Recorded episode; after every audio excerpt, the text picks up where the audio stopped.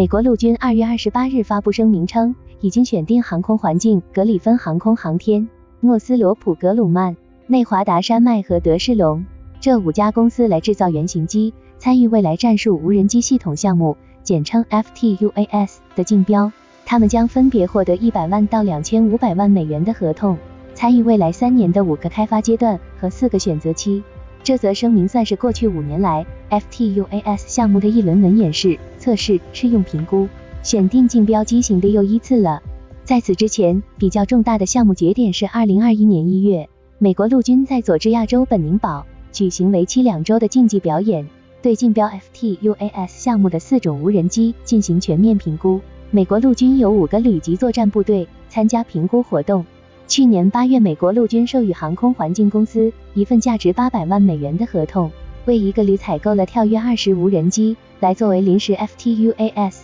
所以，在今年的这次竞标中，参加了两年前竞技表演的机型中，留下了跳跃二十、马丁无人机、诺格团队的 V 杠 Bat 和德士隆旗下 AAI 的航空探测器 HQ 这三个老人，加入了格里芬和内华达山脉这两个新人。虽然眼下这一次美国陆军没有详细说明合同时间表，何时将行使选择权，但明确的是要在二零二五财年先后完成竞争性原型机制造工作，快速部署，进行作战评估，并最终在二零二六财年第二季度投入全面生产。换言之，美国陆军计划要在三年内大规模换装上新一代战术无人机系统。不过，即便 FTUAS 竞标流程再反复，即便又有哪家我们或熟悉或初闻的公司和产品在竞标中入围或出局，乃至赢家会是谁、何时入役等，都不会改变 FTUAS 项目背后的实质。美国陆军在 FTUAS 项目上诉诸的多方面新生代装备需求，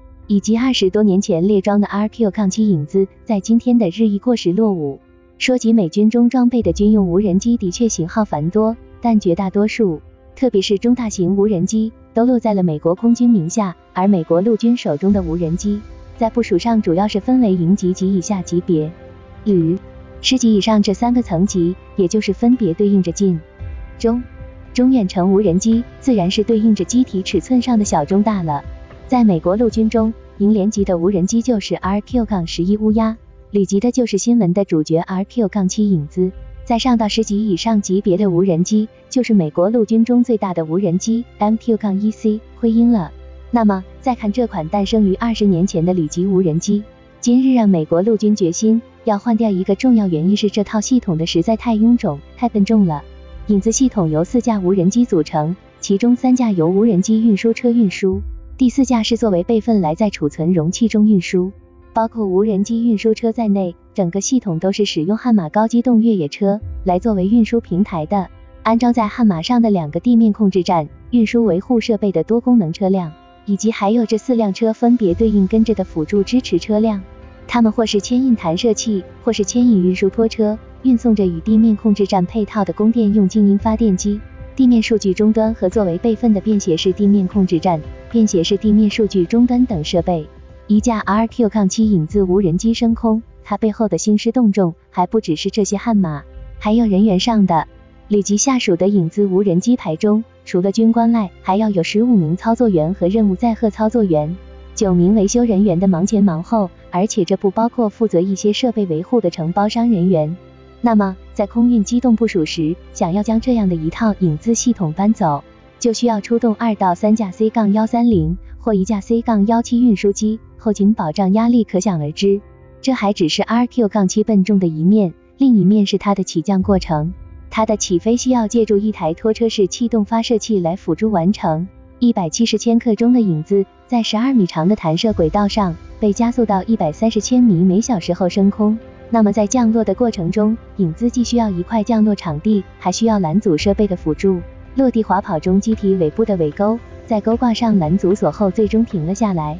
也因此，在飞行任务中，RQ-7 影子的起降场地在选定停当，这些地面设施都布置好后，就很难在战场上转移了。这样的影子在用上了二十年后，美国陆军的空降师和步兵师对于要什么样的未来战术无人机 FTUAS 问题，答案就非常清晰明确了，句句是针对影子的痛点，彻底抛弃 RQ-7 无人机所采用的弹射起飞、拦阻降落的起降方式。要求 FTUAS 无需跑道即可垂直起降，其次是整套无人机系统的可运输性，不能再像 RQ-7 影子那般臃肿了。美国陆军希望只需要 CH-47 支母干运输直升机，就能完成 FTUAS 全系统的空中运输，战场上的快速战术机动，丢掉弹射起飞、拦阻降落的方式，自然是能让地面人员减了负，省去操作、维护这些设备的麻烦。在以往的美国陆军建模分析中，RQ-7 影子的一次任务中，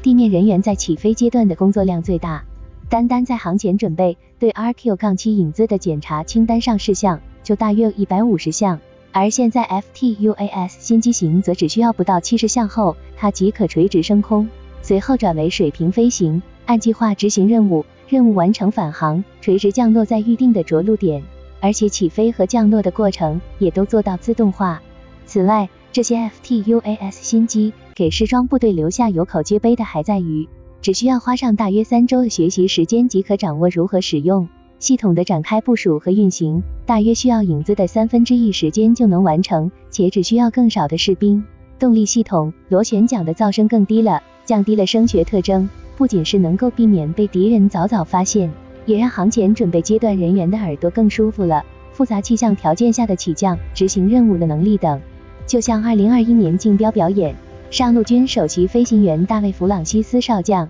在给媒体介绍时给出的新旧对比描述：如果你想要发射影子，你必须有一个地面控制站，你必须有一个弹射器，你必须有一条跑道才能让它降落，你必须有车辆来移动这些设备或进行操作。但全新的无人机则只需要使用非常小且可移动的三屏笔记本电脑即可完成操控。只需要两到三名士兵就能让无人机系统顺畅运转起来。而在 FTUAS 项目上，美国陆军之所以能预计在几年内就用上 FTUAS 未来战术无人机，全面将影子下岗，一个很重要的原因在于，目前参与 FTUAS 竞标的这些家企业的无人机产品，基本都属于货架产品，硬件、机体平台的开发基本在几年前完成了。有的型号曾在美军中试装测试过，或已被他国军队采购，也因此，现阶段参与竞标的厂商们工作重点更多是放在了软件层面上，紧贴根据美国陆军的个性化需求来修修改改。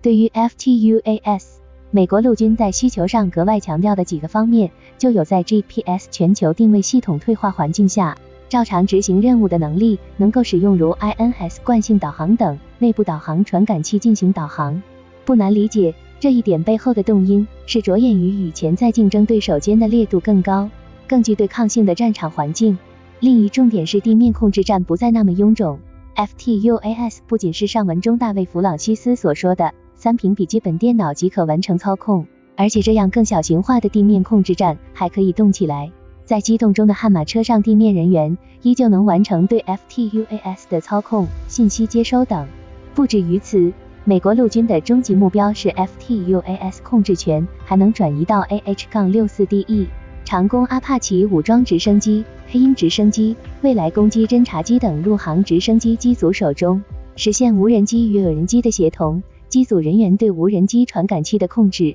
飞行路径规划以及无人机侦察信息的直接流转等。此外，随着无人机任务载荷设备、传感器的技术进步，将会有越来越多的战场信息涌入控制站，操控人员如何高效、准确的分析处理这些战场信息将会是一个新课题。对此，美国陆军表示，将探索把 AI 技术引入到 FTUAS 控制站，来为操控人员减负。